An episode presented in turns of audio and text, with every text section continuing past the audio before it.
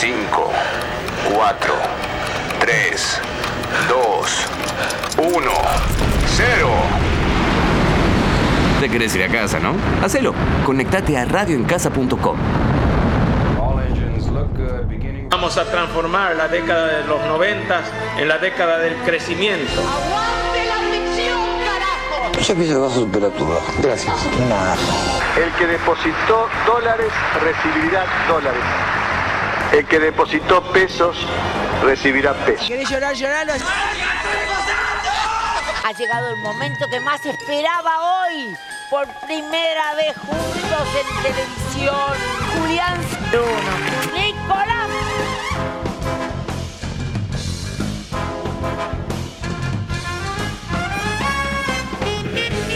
Buenas noches en este hermoso programa que es siendo 23 de junio, arrancamos con la temporada de invierno, arrancó con todo, frío, lluvia. Eh, también queremos aprovechar para decir que este programa está auspiciado eh, solamente por Tafirol y paracetamol porque estamos todos tomando esas dosis tan ricas y que nos hacen personas muchísimo más contentas y saludables.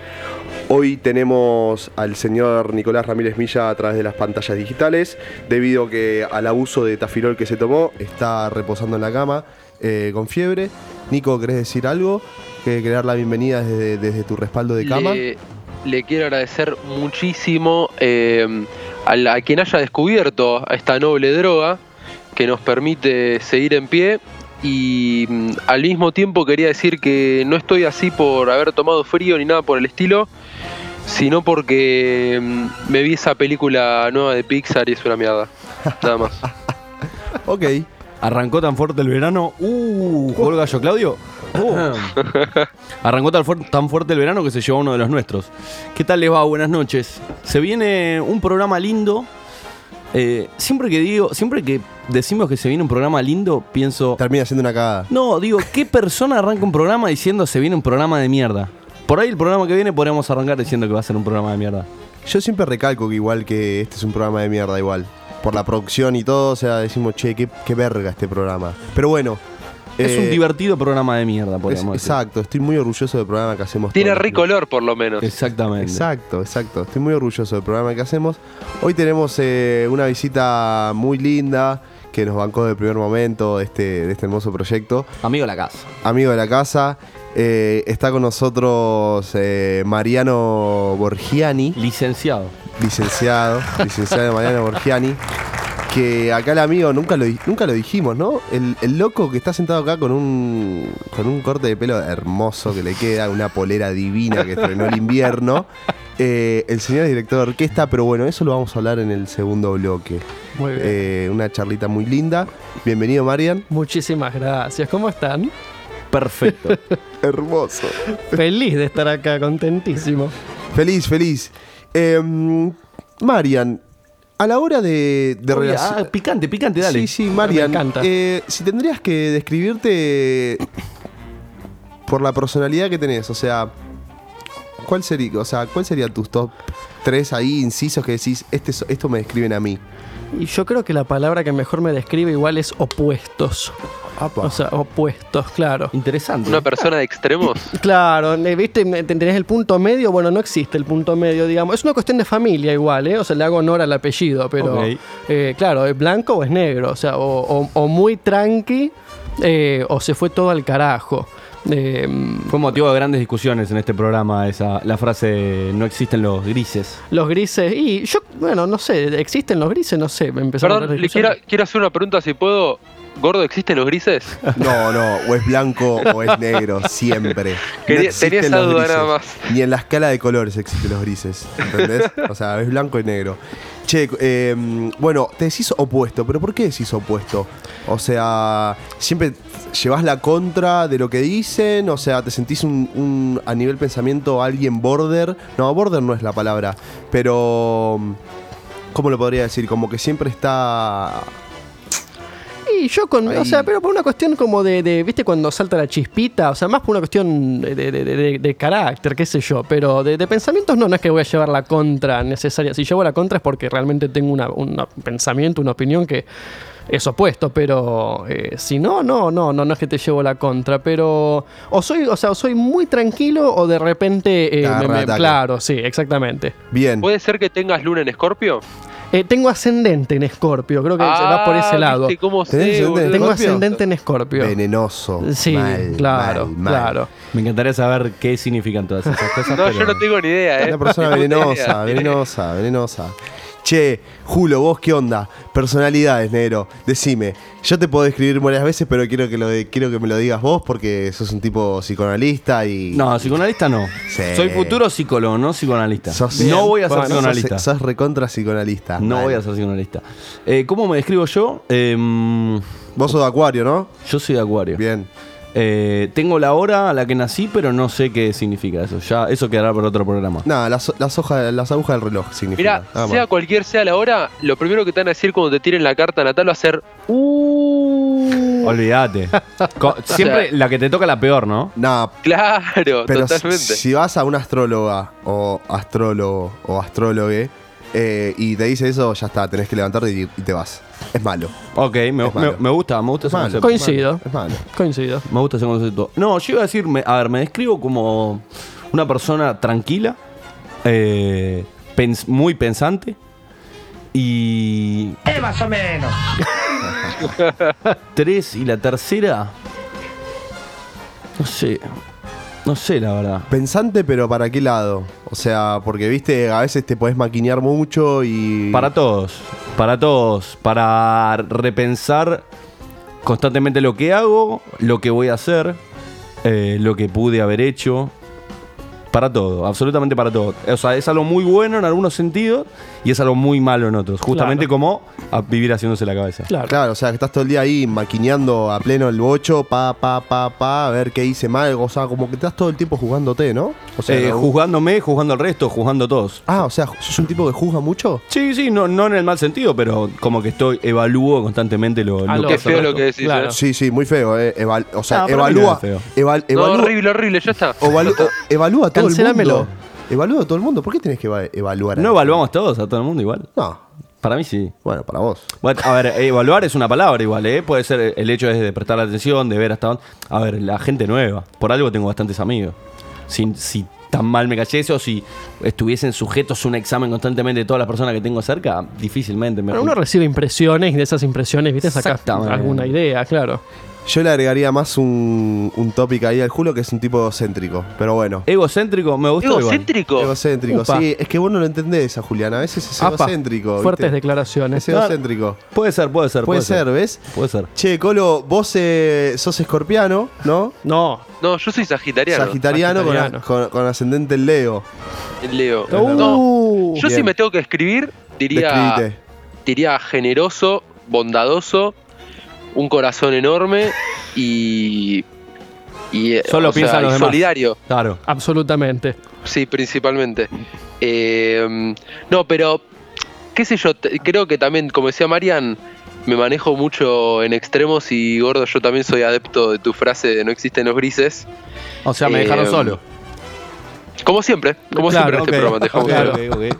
Así como estás en la foto que publicaron, viste que estás ahí al lado del costado como un Más maniquí. duro que sándwich. Parecía, pero terrible esa foto. Aparte que parecía un maniquí, me matas con el buzo Gap.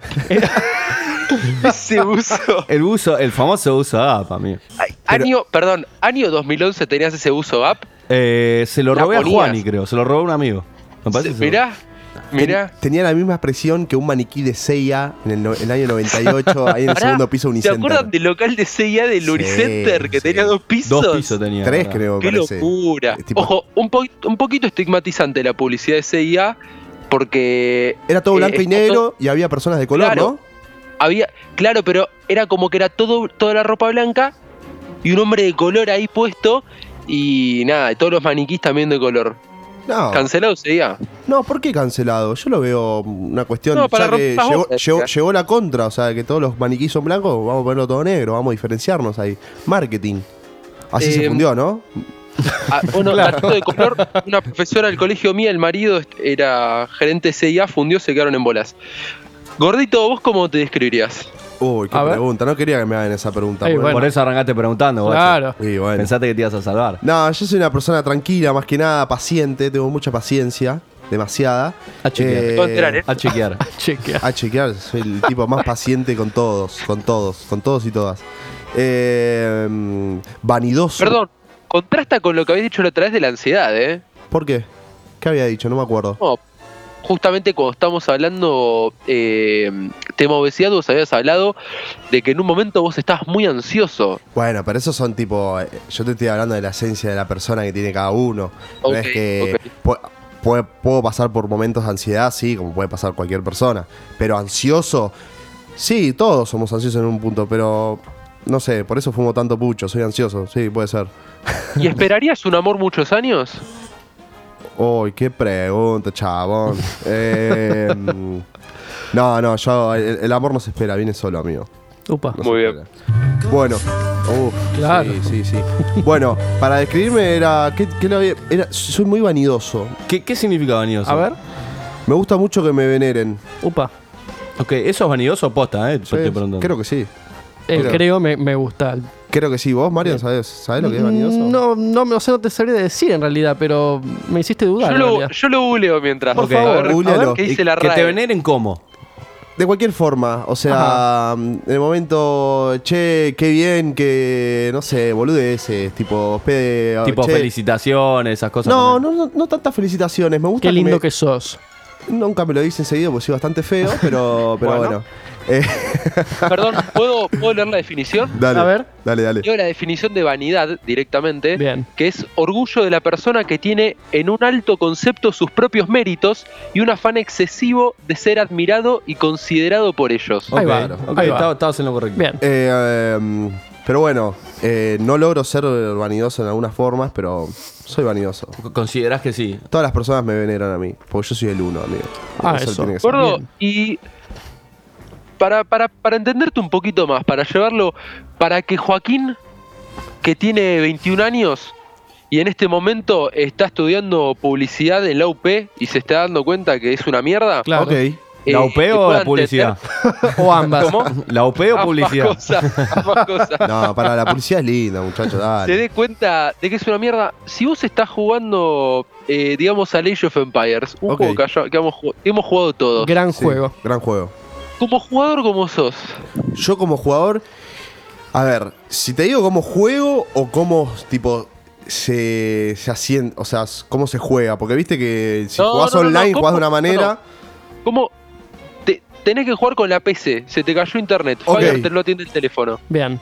paciente, como lo dije, agarro, junto todos los recursos, tranquilo, voy ahí haciendo de a poquito, de a poquito, de a poquito, haciendo el ejército, pim, pam, pum, y listo. Y después cuando sé que o es blanco o negro, agarro todo el negro y ataco Perfecto. y ¿entendés? ¿Y, Claro. y on- online en qué difiere? Y online, viste que te agarra, no sé, distinto. te agarra Alexei Kalashnikov que vive en Rusia y de repente está tipo a los 5 minutos de partida ya te viene atacando con el, con el caballito de exploración y tipo, para, para, ¿entendés? Tipo, dale.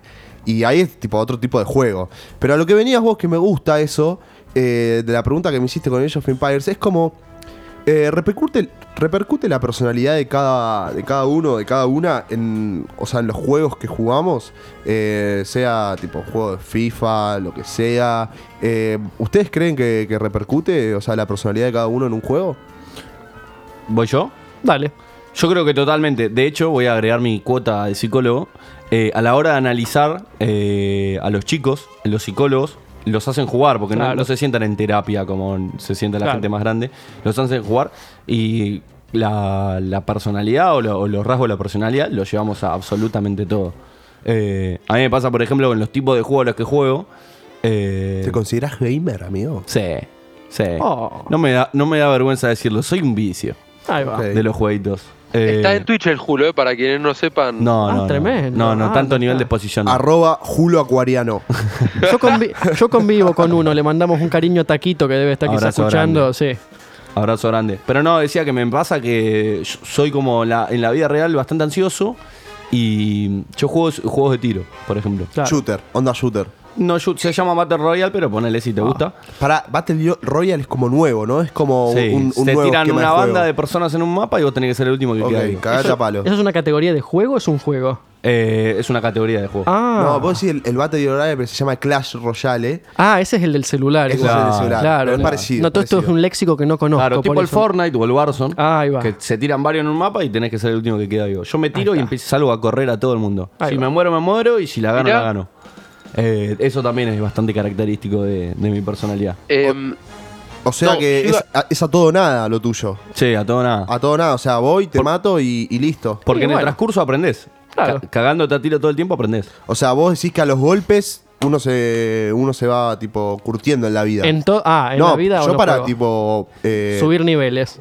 No, tipo, reflejarlo en la vida real. Porque capaz uno en, en los juegos, cuando normalmente Puede juega... ser, puede ser. Puede ser una Eh, acción que después tema. po- podría ser, podría ser tranquilamente. Lo veo más reflejado con la cuestión de ansiedad. ¿Vos cómo te llevas con, lo- con los jueguitos, Marian? Y yo, yo también creo como Juli que, que sí, que, que tenemos una cuestión de personalidad que, que se proyecta. Yo sí, yo lo pienso, eh, no sé, a ver, eh, por ejemplo, bueno, esta cosa, yo tengo algo, por ejemplo, de siempre como ayudar al otro o estar atento al otro, Sí. ¿no?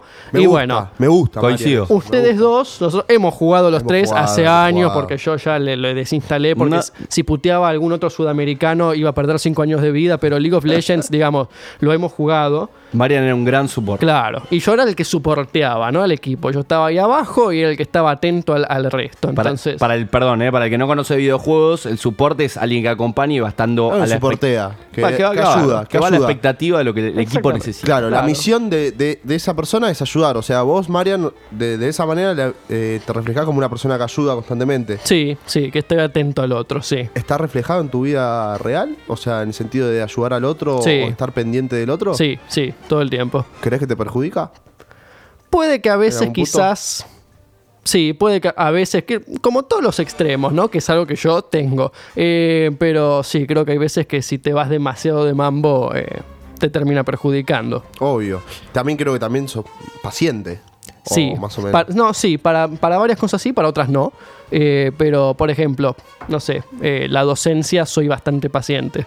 Entonces, para otras cosas también, ¿eh? Pero no, después me- quizás me voy al carajo, no te banco dos minutos. Ok, para esperar tipo la hamburguesa de McDonald's, ¿sos paciente o tipo Sí, porque sí, no, porque eso no, no creo que valga la pena. claro, no. Ok, ok. Che, Colo, vos eh, sos de jugar. eh, ¿A qué juego jugás, amigo? O sea, o jugabas de pendejo. no, yo no juego. Hace poco me bajé el San Andreas a la compu. Oh, Ah. y viejos le estoy dando al. San Andreas. Viejos eh, éxitos. De viejo éxito. La primera vez que lo jugué creo que fue en tu casa, Juli. Puede ser. Eh, y después lo que yo quería decir era que, por ejemplo, lo que a mí me pasa es que soy un cagón en los juegos, pero soy un cagón. Ah, yo bueno, juego a no perder, no juego a ganar. El Age of Empires yo juego a no, yo juego a aguantar lo más que pueda. Sé que pierdo, Lo he vivido, eso pero sí. juego. Un, un bilardista. Soy, no, un bilardista no, porque no gano tampoco, ¿me Ok, entendés? ok, ok, ok. Y a lo que veo reflejado es que a veces me cuesta, ¿viste? Cuando hay que jugárselo un poquito, meterse un. ¿Viste? Tirar un tirito y no sabes cómo va a salir, me cuesta hacerlo convencido. Y el tema es que, ¿viste? Cuando te metes en algo y no te metes convencido, lo terminas haciendo mal. Claro. Exacto. O sea, si te metes en algo, metete al 100%. Esto le quiero decir a toda la gente que siempre me escucha y me pregunta por Instagram todo el tiempo. ¿Cómo haces con esto? ¿Cómo Eh, haces con lo otro? No, ¿cómo así? ¿Cómo llevas el programa de radio? ¿Viste cómo te escucha tanta gente? ¿Cómo so- Bueno, chicos, métanse con todas. Bien. Pongan toda su energía. Yo, a ver, Colo, eh, vos con lo que decís es como que te voy a decir una frase: el que, arriesga, el que no arriesga no gana. O sea, ¿cómo, cómo lo reflejás después en tu vida? ¿Arriesgás? Siento, siento que no te gusta la adrenalina del juego. No, no sé. No, No te gusta, no, no- sos un tipo que te gusta la adrenalina. No te gustan ¿Sabes los riesgos. adrenalina me gusta? O sea, o sea, la adrenalina que, que, que me gusta es una adrenalina controlada. Ok. Ah, ¿Me entendés? Te pongo un ejemplo. Ahí- te pongo un ahí está la ejemplo. Andar en karting no es una adrenalina controlada. ¿Por, ¿Por qué? Porque, Porque te te la vas a poner de sombrero. Claro. No, ¿cómo? No, te- no necesariamente. Y es espantoso. Es espantoso. Ahora, jugar al Age of Empires, y bueno, te da tu cuota adrenalínica suficiente para sobrevivir. Necesitas tener las cosas en control, digamos. Y me escucho, mañana me voy a escuchar y voy a decir qué pelotudo que soy. Bueno, pero bueno. Bueno, es, eh, es el consultorio, el cons- consultorio de Sigmund Januzzi, así que Sí, vos podés decir lo que quieras. Yo voy a dejar de par psicólogo, Este es el ¿eh? psicoanálisis No, no, siglo pues yo, siento que. eh, varios años que nos conocemos ya, es que no te gusta tomar, eh, no te gusta la adrenalina. O sea, todas las cosas que están fuera de tu control es como que te- huís de ahí. Huís de ahí. Tengo No. un tema, bueno, bueno, hace poco me, me abro acá el programa, ya que Sí, me Sí, sí, obvio. acá venimos a hacer Hace catarsis, poco- negro. Hace poco tiempo le empecé a tomar miedo al avión, cosa que antes no tenía miedo. Ah, mira. A mí también pasó. Claro. ¿En serio? Y mm, el psicólogo me dijo que es un tema de, eh, de que no, de que no tengo el co- de que hoy en día soy mucho más consciente de tener el control o no de las cosas Claro. y que el avión es típica situación en la cual una persona que está acostumbrada o le gusta tener el control de las cosas Claro. lo pierde Claro, totalmente. y tuvo un miedo bárbaro. Y es más, me dijo, vos andás en moto y me dice, vas en las Lugones a 100 por hora, ¿tenés miedo? Yo tipo, cero. Y me dice, bueno, pues está manejando. Me dice, pero la chance de matarte ahí son 10 Di- millones de claro. veces más que en un avión. Sí. Si sos un poco consciente. Ahí va. Che, y con lo, ponele, con los juegos de mesa, con, no sé, cuando. No sé si les pasa de, de vez en cuando estar de joda, que pintan un juego de los del celular o qué sé yo. ¿Les Una pasa- bosta. Les pasa, sí, son bastante Son bastante malos. bastante Hay que jugar a Lleno de Pictionary publicidades. cuando es así. Exacto. Y siento que los juegos en la previa son muy forzados. Sí, sí, Mm. Demasiado total, forzados, total, demasiado total. forzados. La verdad que son bastante chotos. Sí. Y además, mm, viste que es- siempre sale rápido el hecho de la pregunta con coger, la pregunta. En vez, de, en vez de buscar la vuelta para pensar algo copado en lo que nos cagamos todos de risa, a veces sale como Y la- porque hay más, hay más hormonas que la vacuna de Johnson y Johnson en una previa. Sí, también. es verdad. Ah, ah, ah. así es, así es, pero ponele, no sé, estás jugando al TEG o al Monopoly. Aguante el tag. ¿Te pasa lo mismo? No, yo juego, yo juego al Tekken en el celu. Eh, y soy una persona que, que- Sí, boludo, juegazo, qué sé yo. El Risk, boludo, reconocido. No, El Risk. El le- Risk. claro, le dimos de baja porque Marquito se le ocurrió que lo instalemos. Fue una bosta en la compu, la verdad que la pasamos como el culo. No, está bueno, ¿por qué no? Eh, no sé, no le- yo no le entendí un ¿No carajo. lo entendiste? Es fácil. Pero, eh, bueno, yo lo dije anteriormente, paciente, es como que siempre miro todas las jugadas, tipo, veo la, la- el- la cosa grande. Sos un analista. Claro, soy un Claro. analista de todo y después pa- para tomar el paso es como que lo pienso demasiado, pero siento que si, si tengo que tomar el paso tiene que estar segurísimo y si fracaso es como me deprimo y si, si me fue mal en ese paso, chau, abandono la partida. El gordo es un gran jugador de juegos de celular. O sea, es, es un Mirá. tipo muy consumidor de juegos del celular, ¿o no? Qué Tipo- habilidad que no sirve para una mierda. Sí, sí, sí. Eh, ahora- actualmente no estoy jugando mucho, pero en- antes en mis eh, actualizaciones anteriores de celulares he jugado bastante. Eh, Al Candy Crush. Uh, a ver, juego. Todos jugamos al Candy Bueno, Crush yo, no entré tanto, pero sí, pero ¿a qué A- nivel llegaste? No sé, no, no llegué tanto. 120, 150, tampoco tipo me fui al, al 5288, Claro, viste, como claro. juegan algunas personas que decís, che, ¿por qué. No, yo ya la gané, estoy al día. Pero flaco, ¿qué haces de tu vida? Sí. Tipo, encima me, me pedís vidas por Facebook, dale, pa, tenés 25 años, no tenés, no tenés tipo 60 años como norma que me anda pidiendo vidas en el Claro. Candy Crush. Pero bueno. Buena, eh, buena época igual la del Candy Crush. Y en- en- se jugaba mucho también de la mano del Candy Crush el Tetris, que es el famoso El juego. Tetris. O el sí. preguntado. Que es el, el Uy, preguntado. preguntado. Ese me gustaba. Ese me gustaba. Bastante original la idea. Sí. Bastante Sí, sí, original. Sí, y el pibe argentino se llenó de teca. Claro, ¿Es imagínate. argentino? No sabía. Sí, sí, sí. ¿Cómo se llama? ¿Tenés la idea? Me parece Mateo No, pero Salvato. era, Arre. era No. amigo de la prima de un amigo mío. No, no, chequear esa Sí. información, o sea. Bueno, chequear, por Eh. Lo invitamos al programa. chequear. Realidad amorosa es una, es una B85, ¿viste? Una bomba de humo tremenda. Claro. No, Pero- eh, hace un ratito estábamos hablando de, lo- de los juegos online. Hay algo hermoso que tienen los juegos online, que es recontraputearte con los que estás jugando. Es un elemento de catarsis, claro. Exacto, exacto. Pero es muy lindo. A mí me pasa, eh, en el juego que juego yo, cuando matás a alguien, escuchás dos segundos el audio. ¿Ah, sí? Jugás con, sí, jugás con gente de todo el continente, de, de Centroamérica para abajo. Ahí va. Entonces por ahí matás a un brasilero y lo escuchás puteando o te Sí. dice, boludo.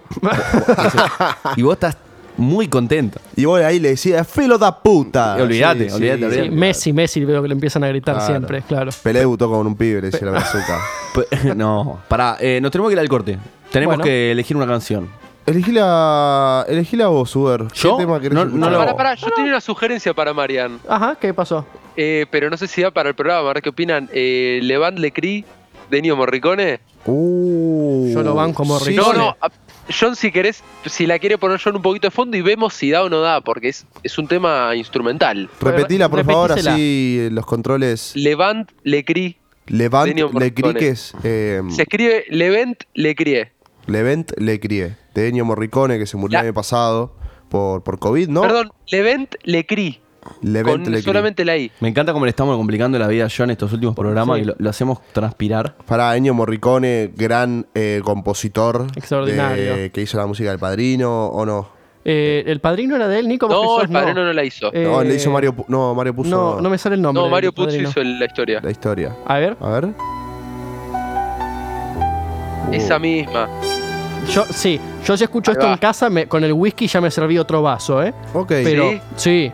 Bueno, A no- ver, no, y sugerí otra, Marian. Puedes sugerir otra. Yo y. John, a ver, adelantala al minuto. A ver si ahí suena la parte A ver, conocida. atente. bueno, nos vamos con este. Me Ahí parece, va. me parece que nos vamos con este. Nos fuimos con este. Bueno, tomate la copita de vino. Dale, tomate la copa de vino, la medida de whisky que tengas ahí. Nos vamos. Uh, qué temón, boludo. Me gustó ahora, me gustó. Nos vamos a ¿eh? Nos vamos a la tanda y en el segundo bloque viene María Morgiani con su charla de director de orquesta.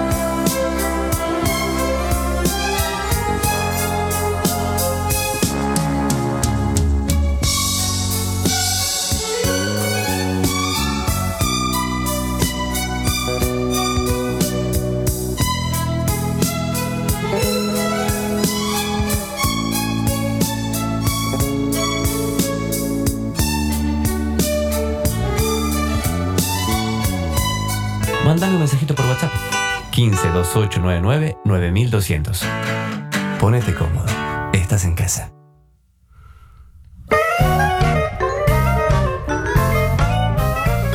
Bueno, estamos de vuelta con este maravilloso programa. Eh, nos agarramos un poquito de, de lo que estábamos escuchando, corríjame si no es así, Sí.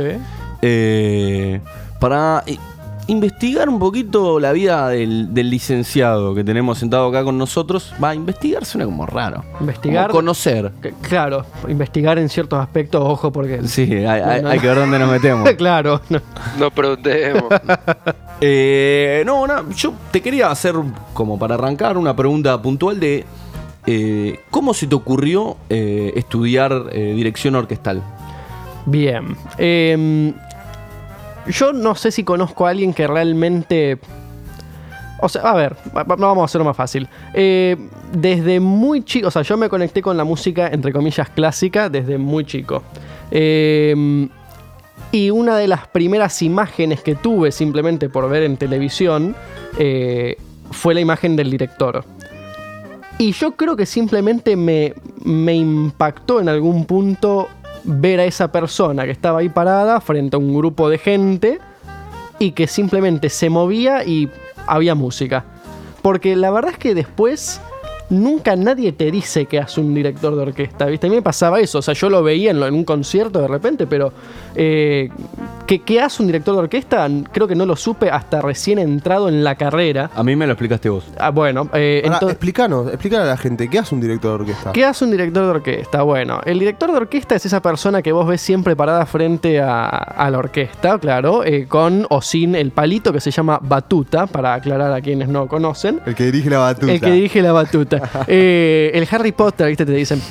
Eh, bueno, el director de orquesta es una persona muy particular que mm, es, o sea, a ver, tenés que tener un conocimiento muy amplio en, muchas cosas, eh, en lo posible un buen oído. Porque vos lo que ves siempre el director de orquesta es el resultado final. O sea, vos vas al concierto, ¿no? Vos fuiste al concierto, al Colón, al CSK o no sé dónde sea y ves lo que el tipo trabajó durante semanas ¿no? atrás.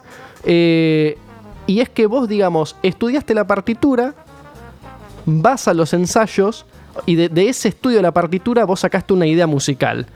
Y tu trabajo es transmitirle a esas 20, 60 o 250 personas que podés tener enfrente cuál es tu idea musical. En el sentido de hacerlos que toquen como vos querés para que suene como vos tenés en tu cabeza.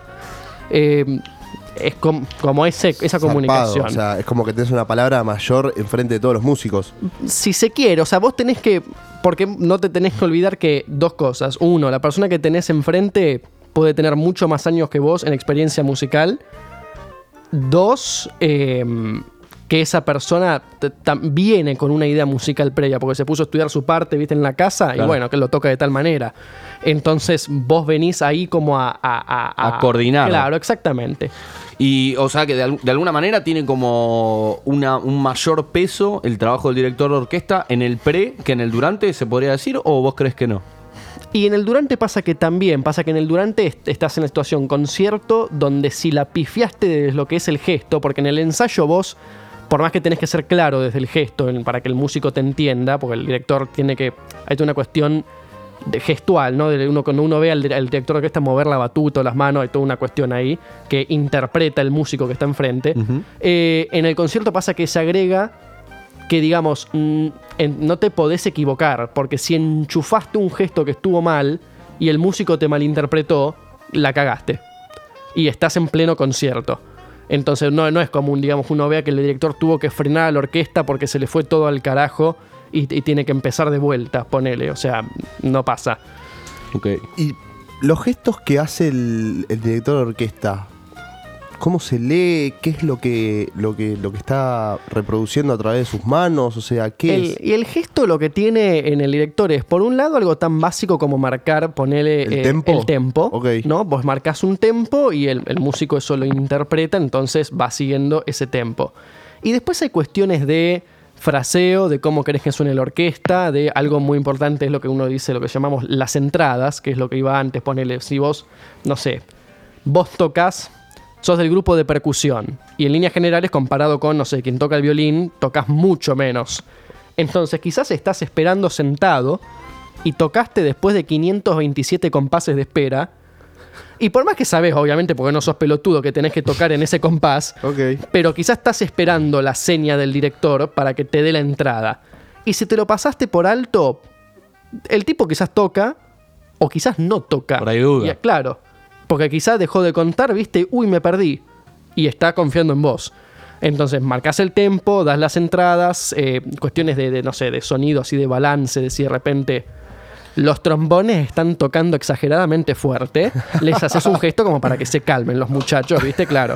Eh, y, y bueno, Hay una cuestión de egos ahí también. De... también, muchísimo. lo- lo- lo- eso todo el tiempo presente. Yo, a ver, no lo vivencié tanto porque la única experiencia que tuve con orquesta fue en un ámbito académico, o sea, en mi licenciatura.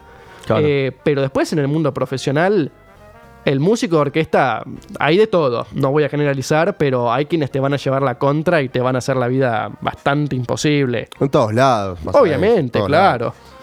Eh, yo te quería preguntar con esto que dijiste de lo, de lo profesional, como mm, el paso a lo profesional, de, de- de lo académico, de Sí. la teoría a lo profesional. Eh, ¿A qué se apunta? A- o sea, ¿a qué te gustaría? ¿A qué se suele apuntar en general en tu rubro?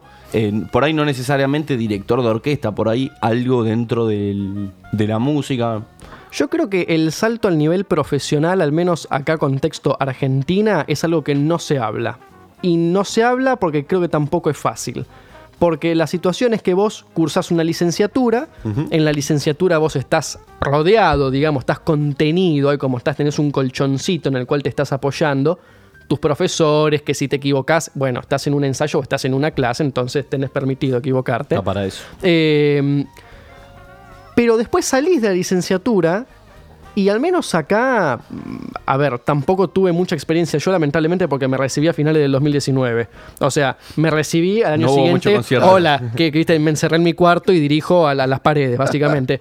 Eh, pero después entra todo ese quilombo de decir... eh, ¿Qué hago ahora? Claro, ¿qué hago? Y tenés que hacerte, por un lado, de contactos de repente, de encontrar eh, oportunidades o seminarios, ¿viste? Con donde decir, me vuelvo a parar frente a la orquesta. Porque otra complicación que tenemos es que el pianista tiene su instrumento en el cuarto. Claro. Yo no tengo el instrumento en mi cuarto. Yo, el, el instrumento es lo más complicado que puedo conseguir porque es juntar una orquesta.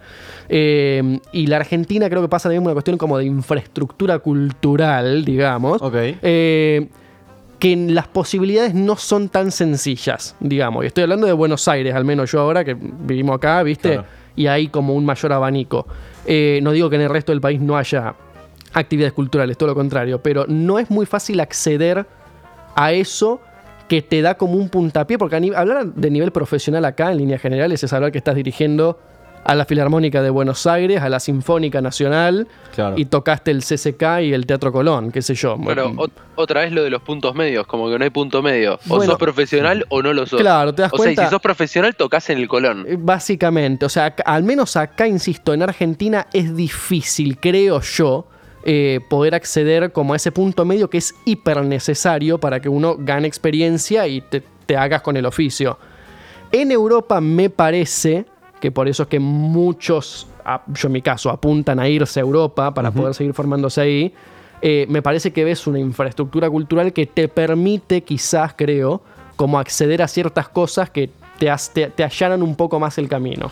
¿Y, y qué, qué tipo de trabajo podría hacer? Por- me imagino por ahí alguna, no sé si eso existe, algún ayudante. Sí, bueno, eso. una de las cosas a las que tratás de apuntar es ser asistente de director. Ok. ¿no? O sea, te contactás con alguna orquesta quizás municipal, suponete, eh, y ves si obviamente el director o la directora eh, está en búsqueda de, un asistente y bueno, sí, lo que haces ahí es estar presente en los ensayos, te encargas quizás de los ensayos parciales de, no sé, lo ensayo de cuerda o ensayo de vientos eh, y todas esas cosas que vas puliendo.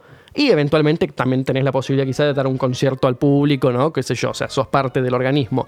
Eh, pero eso está buenísimo porque estás constantemente en contacto, quizás semanalmente, con una orquesta. Eso está bárbaro. Che, me, me hace un poco de ruido lo que decís, como decir que, que acá en Argentina como que no hay infraestructura, eh, teniendo el Teatro Colón que ha albergado demasiadas, me imagino, tipo director de orquestas zarpados, eh, filarmónicas, lo que sea. Mm, o sea, me llama la atención. ¿Vos por qué crees que es eso? O sea, eh, por una cuestión de presupuesto directamente, no sé, de parte del Estado a nivel cultural, o decís que la cultura de la Argentina no va, no va mucho por a través de la música clásica. Yo no sé, a ver, eh, vos también te referís a poder, a poder acceder al Teatro Colón, por Claro, ejemplo. Y claro, mira, habla- o a- a- anexos del, te- teatro, del teatro Colón o. El Teatro Colón, sea. por lo general, se asocia con cierto nivel de, de perfección, digamos, o al menos de profesionalismo. O sea. Es jugar en primera, digamos. Claro, o sea, es, no es común en realidad, y no recuerdo sinceramente que alguien como recién salido y que está dando sus primeros pasos toque el Teatro Colón No, a nivel obvio. profesional. Eh, después que también es un círculo, me parece a mí, al menos la dirección, medio cerrado. Y a veces está como, es difícil acceder a esos lugares. Eh, el Teatro Colón después como institución y creo que como toda institución está politizado y también depende de, de qué partido estés en, en, esas, en cuestiones políticas, accedes o no accedes. Los famosos lobbies. Claro, exactamente. Eh, ¿Qué opinas de lo pérfido? lo pérfido. Le encanta lo, pérfido a Marian. Lo pérfido. Lo alaba, lo ama. Lo pérfido me parece un mediocre. Eh, ¿Quién es lo pérfido, perdón? Lo pérfido fue director del Teatro Colón y Sí. después fue secretario de Cultura de la Ciudad de Buenos Aires. Sí, En- y no fue ministro de también. o- o- no fue min- No, no fue ministro, no fue ¿No ministro. fue ministro? No, no llegó, no llegó a ser ministro lo pérfido. Bueno, yo tenía como una, una imagen así, pero me puedo equivocar. Eh, fue, sí, fue el director, eh, si no me equivoco, artístico eh, del Teatro Colón. No sé si llegó a ser director general. Ahora me entró como la duda, pero bueno. Eh, nada, vos ves siempre también en estos lugares que hay una cuestión de acomode y de gente que realmente no, no tiene la menor puta idea qué es lo que está haciendo en, en- en su lugar, digamos. O sea, Lo, lo pérfido no fue el que, el que empezó a llevar artistas populares al Golón. está también esa cosa. Puede ser, no sé cuándo empezó eso, ¿Por qué? ¿A quién llevó? O sea, sí. que Karina, sí. la, Karina Sí. y Valeria Lynch, creo. Sí, sí, sí. Hubo algo, no me acuerdo cómo se llamó, porque le puse un nombre a ese ciclo. Eh, Banco mucha Valeria Lynch en el Colón. Banco. Karina Sí, yo, también la yo banco. esa la banco. No, a Karina no. Yo a Karina la banco. Nada, nada. hay choca una yo cuestión. Karina y el polaco en el Colón, la verdad, no me... Hay choca una cuestión social, en realidad. A mí lo que más preocupa simplemente de esos espectáculos, sinceramente, es eh, los elementos que se usan, digamos. porque- pero entramos en, otro campo que es la cuestión acústica. Porque ciertos eh, elementos que se pueden utilizar para esos espectáculos eh, pueden afectar la acústica del lugar físico. Eh, y la acústica del Colón, se supo siempre, es una de las mejores del mundo. Y este- ese tipo de espectáculos, si usan amplificadores, ¿viste? o altos parlantes o lo que carajo sea, pueden afectar la, la- la- la infraestructura de- de- del edificio. Por ahí estás cantando algo de Karina y se te viene un pedazo de mampara en la cabeza. También, claro. Claro. Pero, o sea, Perdón, está- eh, Marian, está bueno aclarar eso de que cuando toca el... Yo siempre pensé que cuando tocaba la filarmónica había, como en todo recital, No, había parlantes. no, no, no. y no. cuando fui me encontré otro panorama. Claro, no, es la, es la acústica del Colón hace que el sonido llegue a todos lados. O sea, es, es- es extraordinaria, es bellísimo.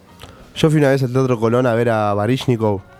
A la mierda. A, a Baryshnikov. ¿Quién es ese? Barishnikov, es, no sé, un ruso Creo que que se bailaba. murió Baryshnikov, no No sé. sé, uno que bailaba, me comí un pijazo, boludo. tipo, me agarró mi viejo y me dijo, che, vamos al Teatro Colón, te quiero llevar. Bueno, vamos, tenía, no sé, 15, 16 años, vamos, me comí un pijazo, boludo, era Barishnikov. Vale. Pero muy lindo el Colón, eh, muy lindo. es una- Colón es una sala bellísima. Lo que me llamó mucho la atención del Colón es que, que me, a mí me lo contaron ahí estando en el Colón, no sé si me lo contó mi viejo o lo leí, em, es que dependiendo em, las luces que tiene, Ajá. es como que, em, o sea, como diferencia el estatus social que había en ese momento. O sea, si vos estabas en el quinto balcón de arriba, vos tenías una luz con una sola lámpara. Ah, ok. Pero si ibas bajando, después iba aumentando la cantidad de luces, como diciendo, sos un poquito más de clase alta, entonces tenés ese prestigio de estar ahí. Mira, ahora puede ser, eh, ojo, no, no recuerdo cómo está puesta la, la iluminación, de- y sé lo que decís igual, pero no recuerdo, pero puede ser, no me sorprendería para nada, de hecho, a ver, bueno, vas al Colón hoy por hoy, una entrada en platea, no sé ya sinceramente cuánto debe estar, pero debe estar una locura. Eh, inclusive el Paraíso, que es el último piso, me parece que para espectáculos ahora que estaban intentando montar, estaban 2.500 pesos, que es una barbaridad. Claro. Porque los pagaba 250. No, no, perdón, yo había hecho una serie, nada que ver. No, pero Eh, Nero, entras entregadísimo, boludo. Entras sorteado, decís, no, no, no, no, pero hacé la pregunta, Pero, papá. boludo, no tenía sí, que parar. Lo hicieron parar me miró. Así como. No, no, no. Yo te iba a preguntar, volviendo para atrás. Sí. eh, ¿Qué primeros pasos se puede dar acá en Argentina para el que no tiene la posibilidad de, de emigrar? Eh, post licenciatura, decís. Post licenciatura, Y si, si es que lo requiere, pero a lo, a lo que voy es.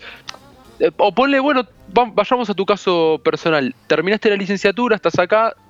¿Con qué panorama te puedes encontrar?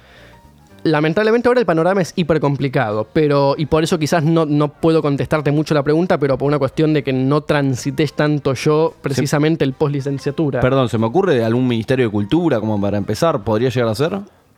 Y a chequear, creo Ok, yo. ok, Eh, yo insisto, me parece que si tenés el título es mandarte a concursos, es mandarte a seminarios, como para hacerte notar, digamos. O sea, porque si te aceptan también es porque ven como que tenés cierto nivel. Ok. Eh, y si no, esto ya te digo, buscar orquestas y fijarte si podés ir a parar eh, como, como asistente de director. Algo que no, me parece que tampoco, esto ya es un dato de la profesión, ¿no? Pero algo que me parece que debería asociarse mucho al director es tu nivel pianístico. En Europa eso es, olvídate, eso es eh, fundamental. O sea que para ser director de orquesta es como fundamental ser un buen pianista. O sea, te- es como que es un requisito fundamental. O sea, tener bueno, buen. Mira, yo conozco, tengo compañeros y compañeras que quizás eh, no tienen un buen nivel pianístico o, o entraron a la, a la licenciatura sin, sin saber tocar el piano y se las manejan.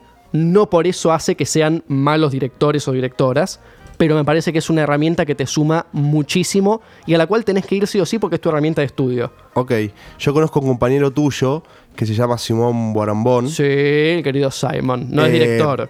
No, ¿Estudió con vos? Que- Él entramos juntos, pero él estudió, eh, Simón estudió lo que sería tipo música cinematográfica, me parece, algo así. Simón es DJ de música electrónica. y, Gran, yo no escucho, pero entiendo que gran. eh, capo. Claro. Eh, pero es suizo, ¿no? O sea, es como No sé suizo. cómo- tiene, sí, algo Eh, así hay. Es suizo.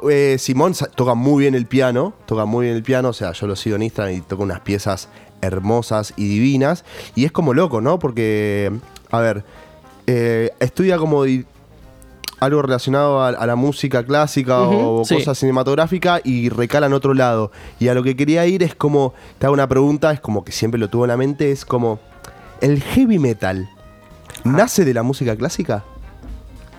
Mira, no escucho heavy metal, vamos a partir de ahí, pero no me sorprendería que a la larga quizá haya terminado derivando. Mira, eh, el heavy metal yo no dudo, seguro ustedes si quizás escuchan me saben contestar mejor, pero que debe ser una reacción a algo del momento. O sea, no sé cuándo nace el heavy metal, pero creo que es una cuestión eh, también social, cultural, llámalo como quieras. Pero la música, si te pones a hacer la cuestión de origen, y bueno, vas a terminar cayendo en la música clásica, y la música clásica abreva mucho también de lo que es lo folclórico, lo que siempre fue la música popular. Claro, es, es como que la música clásica fue como la, la madre de todas las músicas, ¿no? Es como que fue lo- los primeros ya... Y fue pasa que no hay que olvidarse simplemente que la música que porque acá hay una boludez en realidad, pero ¿qué pasa? Uno habla de música clásica y uno es como la imagen que uno tiene es la de un museo, ¿viste? Esa cosa antigua. En el momento, yo siempre digo, Beethoven era el rock de su momento.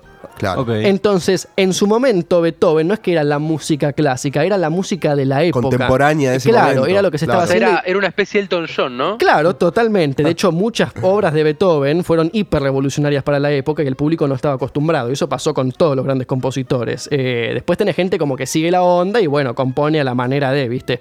Pero mm, yo creo que no hay que olvidar que esa gente hacía eh, la música de su época.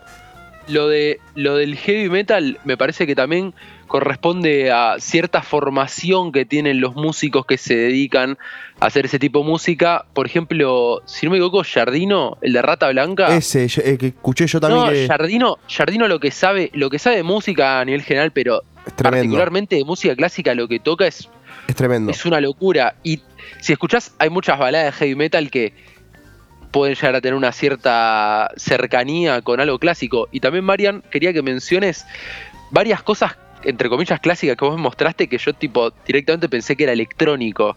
O algo por. O, o- Ah, creo que ya O sea, sé cosas-. Sí. cosas muy modernas.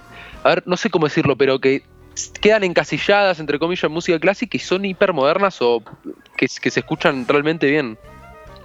Eh, sí, a ver, yo antes de lo que decís vos, pero eh, yo creo que siempre cuando uno se pone a, ¿no? a estudiar música o a hacer música, termina cayendo en el estudio de la música clásica, entre comillas. O sea, a ver, Charlie García hace lo que hace, pero Charlie García Bueno, tocaba Charlie como un, era- como un enajenado, sí. era tremendo pianista, es tremendo pianista. Elton John lo mismo, o sea, toda esa gente tiene un, un bagaje musical que es tremendo.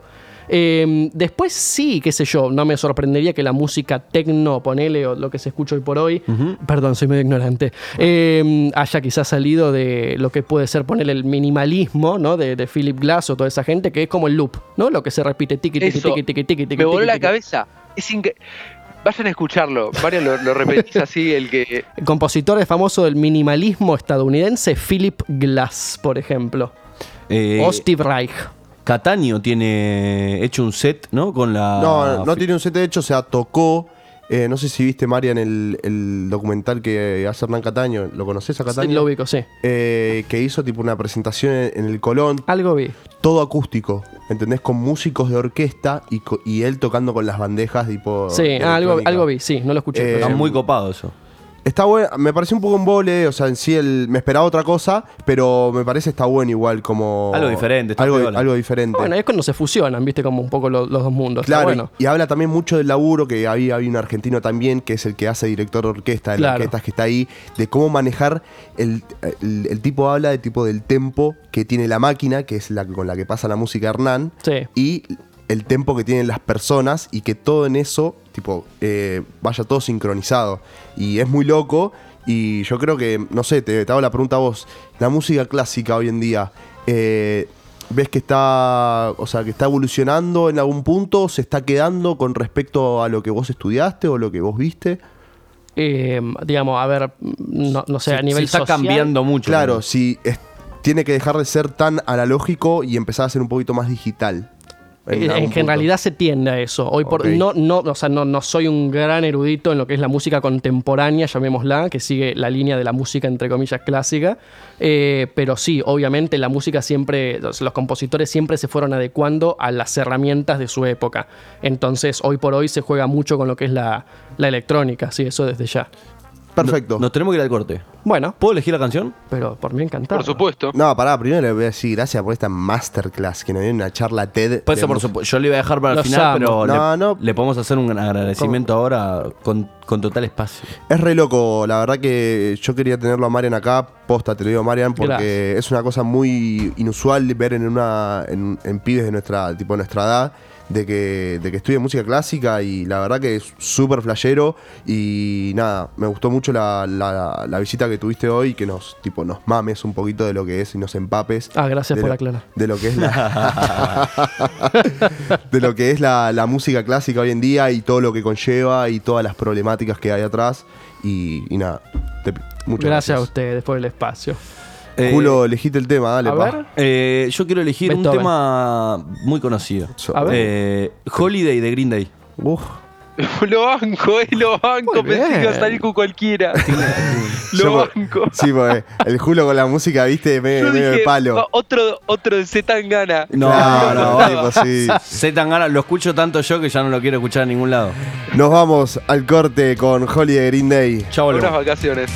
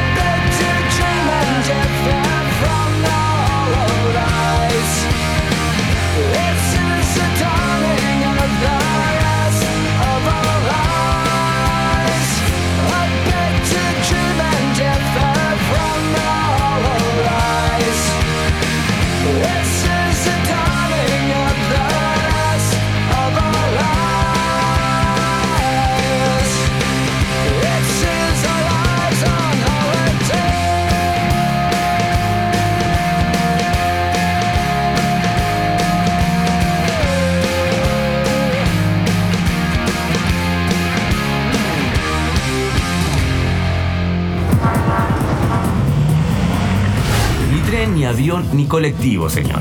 Teletransportate a casa con un link. Entra a www.radioencasa.com. Hace clic y evitate el quilombo del viaje. Ponete cómodo. Estás en casa. Bueno, pasó Marian Borgiani por esta hermosa radio. Vamos a jugar eh, una nueva sección que estamos implementando acá en este hermoso programa. Que el Colo. Que robamos. Que robamos, Lo que robamos. lo puedo decir perfectamente. totalmente. Eh, la sección se llama Infradotados. Se llama así. ¿Infradotados? Es- es polémico, ¿Infravalorados? Infradotados. No, Me infradotados. parece polemiquísimo el nombre, ¿eh? Bueno, se la acabo de poner. Vamos a, a decir algo. Vamos con infravalorados mejor. No, no, infradotados. Es como, ¿vieron el, perdón, ¿vieron el video de Benedetto con Fantino? Me No. mataste. Que, que lo cita, que cita a, a Goring, un nazi. Ah, No. sí. Sí, sí, sí. Terrible, A Benedetto terrible. lo, lo tienen que cancelar por. No, ese a Fantino no. No te metas con Fanta, papá. Bueno, No no. te metas con Fanta. En- lo discutimos en el próximo programa. Bueno, vamos a, a decir un par de palabras, situaciones, Cosas. eh, cosas. Cosas y- de la vida. Cosas de la vida y vamos a ver si está sobrevalorado o infravalorado. Atenti. Eh, voy, a, voy a dirigir la batuta hoy. Yo Muy bien, me encanta. Eh, no tengo los palitos, pero sí tengo la gran mente para poder dirigirla. Eh. Eh, mm, empezamos. Colo. El sexo en la ducha. Infravalorado. Pero sobrevaloradísimo. Sobrevaloradísimo. Cualquier por- lugar que no sea, cualquier lugar que no sea una cama está sobrevalorado. No, No, no coincido, no coincido. Eh, ¿No le gusta la adrenalina a este tipo? No coincido. ¿No le gusta Ahí la va, adrenalina? ahí va. No le gusta, ¿No le boludo. gusta cómo? ¿No te gusta la adrenalina, boludo? Pero qué adrenalina. En un lugar público, ahí, algo diferente. Algo diferente. El agua no es. Hay mucha gente Es, co- es que- corrosiva. que se imagina, gracias a la pornografía, que el agua es, es tipo ayuda. No, piensa que es lubricante. Pero, la- Claro, no es lubricante, todo lo Pero yo contrario, pensaba eso- papel de- pero yo pensaba eso cuando tenía 15 años, boludo. Cuando ya. Después, Bueno, la, primera vez que tuve sexo en una ducha me di cuenta que no iba. Claro, no. O si no, viste, mandabas ahí un poquito de jabón Dove. y- No, no, no, no. No, no está aprobado por, eh, entre otras personas, latinas. Por la Organización Eh, Mundial Un de poquito de Salud. crema enjuague. Perfecto. Vamos con la siguiente palabra. Se llama. O es. eh, para Uber. Upa. Para, no lo tenemos que poner, o sea, no es una ronda, no es No, una palabra, no, una ronda. yo tiro Yo cada- pensé que era una ronda, No, boludo. Claro, yo también. Ah, bueno, ¿querés ronda? Hacemos ronda. Bueno, para ronda. vos, el sexo en la ducha. A ver. Sobrevalorado. Y, pero vamos a empezar todo lo mismo, boludo. Para- obvio. Por eso, no, por eso no quiero hacer la Eh, ronda. Está bien, está bien, está bien. Hacé una por pedra. Coincido, sobrevalorado. Está sobrevalorado, y sí, obvio. Che, eh, empiezo, Marian, con vos. A ver. La cerveza artesanal, Uh, ¿sobrevalorada o infravalorada? uh. Eh, y yo creo. Es lo que es para vos, no es lo que piensa la Claro. sociedad, No, no, es no, para ya vos. sé, pasa que me pongo a dudar, pero mm, eh, no sé por qué me pica más el sobrevalorado. A mí también. Porque, viste, empezó como el boom de las cervezas Sí, es- artesanales. ese es el tema, Y claro. hay cervezas artesanales que son horrendas, Sí. boludo. Horrendas. Hay, hay mala cerveza. Hay, hay buenas, he probado buenas. Son más malas las que conozco que las buenas. No, para mí Los no. mil, los mil bares que fracasaron en Claro. Palermo de cerveza artesanal nos dan la razón. Para mí la cerveza artesanal le sigue sacando dos vueltas a la industrial. No. Sí, sí. No, No, Sí. no, retírese, no, no. retírese el recinto. A ver, acá en Buenos Aires, O sea, ¿cómo te, va. ¿cómo te va a gustar la cerveza y te va a gustar más un producto industrial que uno ha hecho artesanal? Bueno, boludo, como si la cerveza artesanal que te tomás en el bar de tu casa no, no es industrial, boludo. Atrás tienen 50 silos de cosas, De- cerveza, están produciendo cosas. Dale. Depende qué cerveza. Dale. Bueno, dale, vamos a Perdón, ver qué viene. sé, sé que no podemos decir marcas, pero aguante la Imperial. Te la banco. Es. Estándar, estándar de La mercado es. La rubia- y la Estan- negra es muy buena. La negra, bien, Mariam. La bien. negra es muy buena. Bien, muy buena. Al fin conozco a alguien que Es como el helado de vainilla, toma- la cerveza imperial. Che, Colo. Te hace una pregunta picante. Uy, ya. A ver. ¿El gobierno actual, Uh, uh. sobrevalorado o infravalorado? Para que llamamos a Nancy Pasos. Eh, está, y está sobrevalorado, definitivamente. Hay una, hay una defensa injustificada de muchísimas acciones torpes y quiero... Hay muchas cosas que hoy en día lo veo a Alberto un poquito vaga, eh, en quien yo confiaba al principio, y me parece que hay muchas cosas que si las decía el gobierno anterior, lo, Lo los liquidaban. Ah, obviamente. Y acá como que se, la- se las toman más Listo. amenas. ¿Sobrevalorado? ¿Sobrevalorado? Sí, sobrevalorado. ¿Vos, Marian? Yo es como que lo encuentro en una situación como neutra. Yo creo que eh, ¿Viste que simplemente... de grises, hijo de puta? Eh, bueno, eh, pero sí, está bien, está bien. Le vamos a dar la razón. Eh, yo, Cuando creo hablamos que, de político no hay blanco y negro. yo creo que, Acabo de decir que sí. hay gente que lo sobrevalora quizás eh, y gente que lo infravalora. Yo no sé, pasa que además el contexto es una bosta. Puedes, puedes decir paso igual, ¿eh? Es un Sí, juego. bien, paso, Bien, paso, por favor. Perfecto. Julio, a vos no te voy a preguntar porque ya lo sé. Para mí el gobierno actual está recontra sobrevalorado. No sabes lo que iba a decir. Eh, no importa, no te quiero hacer preguntas. Estoy dirigiendo la batuta hoy. ok, haz lo que se te cante el orto. entonces. Está bueno el tema de la pluralidad de voces en Sí, el programa, sí, ¿no? sí, sí. Todas las voces, todas. Hoy llevo la batuta yo, pa. Eh, Julo, el caviar. Sobrevalorado. ¿Sí? ¿Por qué? Sobrevalorado. Porque es rico, pero no vale lo que sale y no vale lo- la imagen. O sea, vale más la imagen que da de decir cómo caviar que comer caviar en sí. para Ok, es como que tenés como. Si comés. La gente dice, ah, está bueno el caviar porque le, le gusta ser parte de la gente que come caviar. Exactamente como comprarte una zapatilla de 100 lucas. Exacto. Bueno, eso, eso pasa en la vida cotidiana. ¿Vos, Marian, el caviar qué onda? Y desde ese pensamiento digo que es sobrevalorado, pero claro que es una de las cosas más ricas que probé. Ok, listo. Entonces, sobrevalorado o infravalorado. Yo sobre. Ok. Co- Colo, no, vos no te voy a preguntar esta, Colo. Porque ya sé lo que pensás. No, no, está rejero. Es un está direct- re- igual- Sobrevalorado. A- no, es aclaro más, al no probé público. caviar, ¿eh? En mi vida. ¿No Bueno. probaste caviar, posta? Nunca probé. Haces bien, porque es una garcha. Vos boludo. al perdés, público Gordi. que el director de orquesta Sí, tiene perdón, que tener perdón. ciertas condiciones humanas también. Le, le quiero, hacer una pregunta sobre un objeto muy discutido. A el ver. matafuego, sobrevalorado e infravalorado. El matafuego está infravalorado. Porque el matafuego es, puede ser gran partícipe de buenas jodas. Y se le da poca Muy importancia. Bien apuntado. Eh, yo ¿Gordo? quiero decir que una vez prendí un matafuego en el estacionamiento de Unicenter y me persiguieron los de seguridad con cuatriciclos por todos lados, así que el matafuego está totalmente infravalorado. Bien.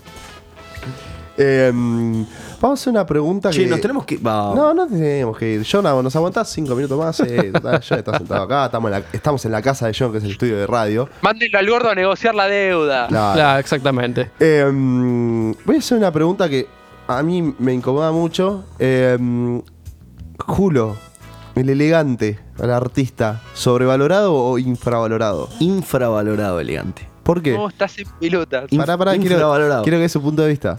Porque el chabón. No te digo que, creó un, género musical, pero eh, hizo algo dentro de lo común, distinto. Eh, es un chabón con mucha onda. Que, entre otras cosas, por ejemplo, le escuché en una entrevista contar que con una de las notebooks del gobierno eh, produjo uno de los primeros temas. Eh, y da, da como una imagen de, de realización, digamos, me parece que la gente debería tener más oportunidades que una notebook del gobierno para, para salir, pero aún así lo hizo y me parece que una imagen piola es una persona con gran cabeza y además estás de joda y los, los bailes eh, se ponen mucho con los temas, así que está bueno. Vos, Marian, ¿qué opinas? Un chico que viene de la- proviene de la música clásica y escucha elegante. Y yo, eh, yo tengo que decir que yo paso en esta, porque soy un gran ignorante, más que elegante, soy un gran ignorante, me acabo de enterar de este artista. eh, me decís elegante y pienso en un producto de limpieza en realidad, así que yo paso. Oh, Me encanta, Marian, me encanta. Pero me pa- me paso encanta. porque ignoro, eh, no, no conozco. Estamos teniendo mucha conexión, Marian. Eh, vos, Colo, ¿qué te parece el personaje el elegante que lo que? Me parece que primero sabe decir cuatro palabras que es Exacto. elegante. Es, mo- es mon- es monosílabo. Ah, Es monosílabo. Y aparte, a ver, Juli decía una mente brillante. Está más duro que infancia en Siria. Yo no sé qué tan. No, no dije mente brillante, dije que tiene bastante cabeza. Bastante ca- Bueno, Pero a ver, el- me- ya, ya igual, diste tu punto de A vista. pesar de todo, abstengo, me abstengo de votar. Ay, oh, bueno, negro o eh, negro o blanco, grises no. Pero ya, ya deslicé mi opinión. Bueno, para mí el elegante está recontra sobrevalorado. Recontra. Vamos con la última, así lo dejamos a John hacer su. yo tengo una última que me parece que cierra Dale. bastante bien. ¿Me gusta? Eh, Nico, te hago obviamente el- el- los honores. Eh, ¿En realidad Morosa está infravalorado o está sobrevalorado? Nos vemos la vez que viene, gracias. El programa así, por favor. No, yo creo que este programa está eh, infravalorado. Infravalorado, para mí está sobrevalorado. Está sobrevalorado este programa. infravalorado, la gente no sabe el potencial que hay acá. Sí, totalmente, loco. O sea, estábamos para estar eh, al lado compitiéndole a, a A Urbana Play, a quien Urbana sea. Play, a, a todas las empresas hegemónicas que, de radio y telecomunicación. Tenemos, tenemos, tenemos menos producción que la TV pública. No importa, así, así hacemos mejor contenido de la TV pública. Muchas gracias, Marian, por eh, venir. Eh, A estás invitado cuando gustes. Eh, nos reencontramos la semana que viene. Próximo programa viene Moria Kazan, ¿eh? Próximo Bien. programa viene Moria Kazán y le quiero agradecer a Luis Ventura y a Aptra por todo lo que nos está dando. Así que gracias, nos vemos el miércoles que viene a las 20 horas por la en casa.